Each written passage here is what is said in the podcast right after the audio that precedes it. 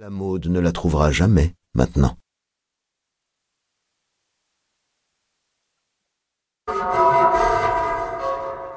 Chapitre 2 Brasserie Browns, Le Triangle, Bristol. L'endroit a été autrefois un restaurant universitaire et on y entend encore le brouhaha d'un lieu bondé et bruyant. Plafond haut, acoustique génératrice d'écho. À cette différence près que maintenant, les étudiants ne sont pas assis et ne mangent pas. Ils portent des tabliers noirs, slalom autour des tables, les bras chargés d'assiettes, en marmonnant pour eux-mêmes des commandes et des numéros de table. Ils travaillent pour rembourser leurs emprunts. Un néon cocktail basse calorie clignote au-dessus du bar en béton poli. Les accords d'une chanson de Gauthier sortent des enceintes accrochées aux poutres du plafond. Pour la plupart, les clients ont fait le choix de venir dans ce restaurant. Les prix sont assez élevés pour dissuader des gens de passage. Les clients assis seuls sont mal à l'aise. Certains tiennent leur liseuse au-dessus de leur borch, d'autres boivent lentement leur verre de vin et consultent leur montre d'un air détaché, en attendant leur rencard ou des amis. Avec une politesse toute britannique, personne ne leur adresse de regard insistant pas même un vague salut de la tête. La présence d'un de ces solitaires semble affecter ses voisins immédiats.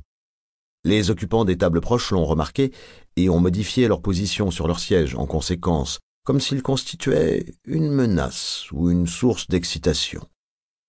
Brun, la quarantaine, il enfreint une kyrielle de règles tacites. Non seulement par sa tenue, un blouson noir sur un costume sombre, sans cravate, le col de chemise déboutonné, mais aussi par son attitude. Il mange comme quelqu'un venu là uniquement parce qu'il a faim, pas pour se montrer.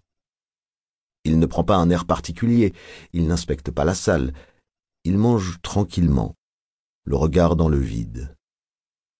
C'est se conduire grossièrement dans un tel établissement, et les autres clients éprouveront une certaine satisfaction quand les choses tourneront mal pour lui ils penseront que c'est le genre de choses qui arrivent à ce genre de type.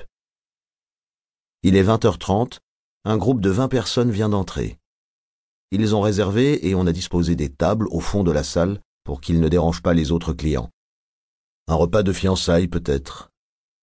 Plusieurs des filles sont en robe de cocktail et un ou deux hommes en costume. La femme, qui ferme la marche, une blonde proche de la soixantaine, bronzée, vêtue d'un jean surpiqué et d'un sweatshirt à capuche Hollister, semble à première vue faire partie du groupe.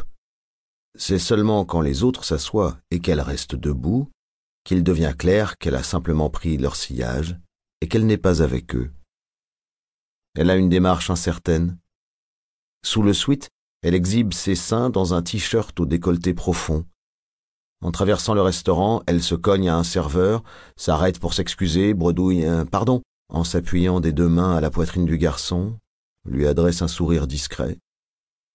Ne sachant que faire, il lance un regard désemparé au personnel du bar, mais avant qu'il puisse l'en empêcher, elle poursuit sa route, rebondissant de table en table comme une boule de flipper, les yeux rivés à sa cible. L'homme en blouson North Face. Il lève les yeux de son hamburger à moitié mangé, repère la femme, et, comme s'il savait qu'elle annonce des ennuis, il repose lentement couteau et fourchette.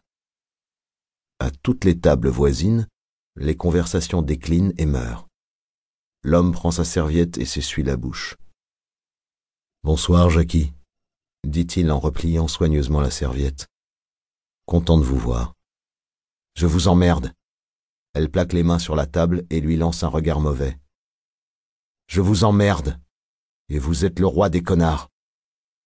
Il hoche la tête, comme pour admettre qu'il est effectivement un connard. Il ne dit rien toutefois, ce qui rend la femme encore plus furieuse. Elle abat de nouveau ses mains sur la table.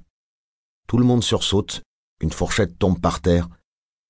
Vous êtes là à bouffer, espèce de salaud. Vous bouffez, vous vous payez du bon temps, vous avez aucune idée de ce qui se passe, hein? Pardon? intervient le serveur en lui touchant le bras. Madame, si cette conversation pouvait rester privée. Dégage réplique-t-elle en écartant le bras du garçon d'une tape. Dégage tout de suite. Tu sais pas de quoi tu te mêles.